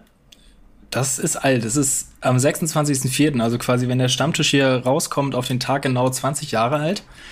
Ähm, Da war ich drei. und Alles ähm, mitbekommen natürlich. natürlich. Da, aber du Ähm, hast schon noch 50 Cent von der Decke hängen sehen, ne? Irgendwann. Ja, ja. Sehr gut. Ey, Gänsehautmoment im Super Bowl, Digga. Also das war schon, das ist schon heftig gewesen, Mann. Das war schon so, ja, Mann. Aber er sah so anders aus. Als Ja, das war so geil, wie die Leute halt meinten, da hängen mehr Dollar von der Decke als 50 Cent. Äh, aber hier, hier geht es um den Grund. Hier geht es um den Grund, warum er überhaupt von der Decke hängen durfte. Ähm, genau, Guess Who's Back, äh, das erste offizielle Mixtape, was er rausgebracht hat. Eigentlich sollte nämlich äh, ein Album kommen äh, mit dem Titel Power of the Dollar, was dann allerdings gestrichen wurde, weil 50 leider in der Schießerei verwickelt war. Und ähm, deswegen hat er halt dieses Mixtape rausgebracht, als Features unter anderem die G-Unit Crew drauf, Nas drauf. Ähm, ja, und vom Sound, man hört, das ist halt halt so, naja, diese Mixtape-Freestyle-Vibes. Und ähm, was ich ganz interessant finde, ich glaube, das Mixtape liegt, fliegt so ein bisschen unter dem Radar und ist bei vielen vielleicht auch einfach gar nicht so auf dem Schirm, weil halt ein Jahr später dieses absolut legendäre Debütalbum Get Rich or Die Tryin' dann rausgekommen ist. Ähm, und mir geht es zumindest so, dass das Release hier, Guess Who's Back, dadurch echt so ein bisschen, ja, halt in der Versenkung verschwunden ist, wenn man das so sagen kann. Same. Same. Ist, ich, ich muss aber ganz persönlich sagen, es ist auf jeden Fall ganz wichtig für die Geschichte. Ich selber habe da aber auch nicht so viel, was ich da raushole. So, das ist ähm, noch ein Tick zu früh für mich, ähm, was das Ganze angeht. Ich habe es nicht direkt zu dem Zeitpunkt, glaube ich, so wirklich gecheckt. Ich kann mich genau daran erinnern, dass ich dieses Mixtape auf dem Tisch liegen hatte und es auch gehört habe und es aber nicht so ge gewertschätzt habe, wie ich dann quasi, muss ja zwei Jahre später gewesen sein oder so, dann ähm, auf einmal, oder ein Jahr später, der, der Bums kam und dann äh, wusste jeder, wer der Typ ist und das war schon ziemlich wild. Ähm, ich, ich, 2003, genau. Und ich finde das ähm, trotzdem total wichtig. Ich bin auch nicht bei Section 80 von Kendrick Lamar, so, dem, dem, dem Vorgänger von Good Kid, Mad City. So, ähm, das sind so diese kleinen Spitzen, wo sich dann ganz viele Leute auf die Fahnen schreiben können, dass sie da gewesen sind, als es dann soweit war. Und ich glaube, wenn man im Nachgang es hört, ist es nämlich schwer reinzukommen in diese Situation des, des Rohen und des Roughen, das man da vielleicht spürt. Also, du hast so genickt, deswegen dachte ich, du wolltest was sagen dazu. Nee, nee. Ist aber auf jeden Fall ähm, auch ein bisschen problematisch, da reinzukommen. Gibt es nicht auf Spotify oder sonstigen Streaming-Anbietern. Das heißt, ihr müsst, wie gesagt, bei, äh, auf YouTube und so weiter mal durchsuchen. Ja, Macht's ich habe nämlich auch nachgeschaut, ich war so. das, das Abwarten, das kommt bestimmt, ach, alles, man, man, man wird sehen. Aber no, Death Row Records Alben sind nicht mehr auf Social Media zu finden. Ich meine, auf, auf, auf Streaming-Plattformen so. Crazy. Da, da wird, da, das wär, würde jetzt das fast so groß machen. Da äh, bin ich mir ziemlich sicher, dass wir in den nächsten Jahren eine Entwicklung haben werden, die nochmal ganz interessant sein wird. Da wird nochmal ein Kampf entstehen. Ähm, gib, mir, gib mir mal einen Satz, ihr als Künstler und Künstlerin und eure Abrechnungs Abrechnungen von Streaming-Anbietern wie Spotify ähm, und dem Kampf, den ja ganz viele Künstler austragen, dass zu wenig Geld für Musik ausgeschüttet wird. Was denkt ihr, wenn ihr dann hört, dass das Camp Now jetzt das Spotify Camp Now ist für 400 Millionen in drei Jahren? Nervt das? Es reicht mir ein Wort. Ähm, ich muss jetzt kurz eine tolle Formulierung in meinem. Ja, weil es ist halt wirklich auch schwierig so, weil das ist ja halt so übermächtig, dass man auch einfach Angst hat, dass mal irgendjemand da aus irgendeinem Redaktionsmeeting, dass man das halt auch einfach, dass man das vielleicht nicht so sagen kann, wie man das eigentlich irgendwie mal sagen wollen würde. Ist ja tatsächlich auch pervers so. Ja. Mhm. Na, also, aber, ja, sorry, Esther. Nee, also ich muss sagen, ich habe mich in meinem Leben noch nicht so ultra viel damit auseinandergesetzt, auch einfach ganz ehrlich, weil ich aus dieser Zeit komme und das nicht anders kenne. In meiner Realität war es nie so, dass ich als Musikerin über Streaming mein Geld verdiene. Das würde ich jetzt einfach mal so als Punkt setzen. Ich habe als Künstlerin bisher nie gedacht, dass ich jetzt dann darüber groß verdienen werde. Ich habe was weiß ich, man spielt live und sonst irgendwas. Und ich glaube, wenn man das Ganze auch so sieht, hat man auch ein gesünderes Verhältnis dazu, weil man ja auch irgendwie in einer Position ist, wo, wo einem ja die Hände gebunden sind. Ich glaube, es ist schwieriger für Artists, die aus Zeiten von CD-Verkäufen und iTunes kommen, da kann ich mir vorstellen, dass die Frustration ein ganz anderes Level hat. Aber bei mir ist so, ich, ich kann das bisher nicht anders, deswegen, also ist es schwierig für mich, mich darüber aufzuregen. Wisst ihr, was ich meine? Ja, ja, das finde ich auch einen sehr, sehr interessanten Punkt bei der ganzen Sache. So, nehmen, ich nehmen, nehmen wir mal so mit. Und, und Gerrit, ich, ich, ich hole dich mal ein kleines bisschen auch aus der Zwickmühle raus. Ich kann mir ja schon vorstellen, dass das Modell ähm, auf jeden Fall Spielraum in beide Richtungen lässt, dass man sich darüber aufregen kann, aber auf der anderen Seite natürlich auch es sehr viele Möglichkeiten dadurch gegeben hat, Musikpräsenz zu zeigen und vielleicht auch an, an Anführungsstrichen Erfolge zu feiern, die es sonst nie gegeben hätte. So oder so bin ich aber ein großer Freund äh, von äh, dieser modernen Entwicklung von äh, Streaming-Anbietern, weil es mir halt A, das komplette, na, nahezu das komplette Musikprogramm der Neuzeit ähm, in mein Handy spült und auf der anderen Seite ich jeden Freitag von der Redaktion eine Playlist kuratiert bekomme, in der ich mich über aktuelle Songs informieren kann. Die heißt Thank Backsman and Strider. Da bin ich schon auf so talentierte Künstlerinnen wie Esther Graf getroffen, auf immer wieder den gleichen Desaster, der da ständig auftaucht. Äh, danke dafür, ey. Danke, danke für den Support, nur Liebe, ey. Ja, muss das denn immer wieder sein? Ich versuche mich dagegen zu wehren, klappt nicht. Äh, und ich darf aber jede Woche mit der Redaktion zusammen ein paar Songs aussuchen, die wir dann nochmal genauer vorstellen möchten. In der Regel immer drei. Und auch diese Woche haben wir drei Songs gepickt, ähm, die ich euch ans Herz legen möchte und die Yannick euch jetzt mal vorstellt. Jo, Song Nummer eins ähm, Schmidt featuring OG Kimo. Die beiden hätten wahrscheinlich auch heute hier gut in die Folge gepasst. Ähm, Muss man ja auch mal gleich sagen, ist jetzt nicht die größte Überraschung bei Schmidt. Schmidt gehört ja schon zu den Sachen, wo jeder gerade, also sagen wir so, Hype, Mutter und Vater quasi gemeinsam schubsen, damit da noch ein großer Star entsteht. Schönen genau. Gruß an Elvi an der Stelle. Ähm, Mach kaputt heißt der Song, ist von Besessien produziert und die letzte Single-Auskopplung vor dem äh, Album Universum regelt, was am 20. Mai erscheinen soll. Und geht halt relativ ruhig los. Schmidt, äh, wie man ihn kennt, würde ich mal sagen, singt seine Parts, singt die Hook sehr ruhig und dann im Kontrast dazu macht Kimo dann halt den, den Abschluss mit seinem doch sehr atmosphärisch brachialen Rap-Part. Sehr gute Kombi. So gut eingesetzter Rap Feature-Part OJ Kimo auf einem sonst eher poppigen Song übrigens an der Stelle nur mal so. Aber ich muss genau. sagen, was ich bei dem Song, oder was ich Kannst allgemein bei, bei Schmidt krass finde, was der nochmal so einen ganz neuen Aspekt rein, ich weiß nicht, ob das nur meine Wahrnehmung ist, aber gibt euch Schmidt nicht auch manchmal so Operngesang, Vibes, auch so ein Touch davon, was ich bisher einfach noch nie in deutschsprachiger sowohl Pop als Rapmusik gehört habe? Bewusst nicht. Unterbewusst hast du jetzt den Triggerpunkt gesetzt. Das heißt, ich werde jetzt nochmal genau hinhören und vielleicht ist das der Grund für Erfolg. Er ist auf jeden Fall sehr, er ist auf jeden Fall sehr einzigartig. Er hat eine ganz eigene Art und Weise zu performen und das ist mega nice. Ja. Ich bin großer Fan auf jeden also, Fall. Ich finde den Song auch super. Ja, also wenn ich jetzt kurz mit, mit, mein, mit meinen Gesangstechniken flexen darf. nee, Warum erst jetzt ist die Frage. nee, die Art, wie er halt sein Vibrato einsetzt, kennt man eigentlich nicht so aus der Popmusik. Das ist irgendwie so eine klassische Form, die man ähm, in der Oper, also in Opernmusik einsetzt. Und deswegen finde ich richtig spannend, was der da zusammenbringt. Für das weißt du besser als wir, würde ich jetzt einfach mal sagen. Ich spreche da einfach mal für uns. Ja. ja. Ähm, gehen wir mal weiter zu Song Nummer zwei. Mal gucken, äh, wie der gute Herr seine Stimme einsetzt, was du dazu sagst. Ähm, Jail mit seinem Song Slowly ähm, ist die erste Single vom Album Auto Solis, was Mitte Juli erscheinen soll. Und ähm, ja, was soll man sagen? Typischer Straßenrap aus Hamburg, schnelle Double, Double Time Flows, sehr eingängiger Beat. Ähm, es werden Ansagen verteilt. Ähm, ja, ich, so wie man diese Songs kennt. Ja, genau. Ich, dazu kannst du kann ich vielleicht noch zwei Prozent dazugeben. Jail ist ja so ein bisschen sowas wie also Straßen, Straßenrap aus Hamburg, so die, die Generation danach.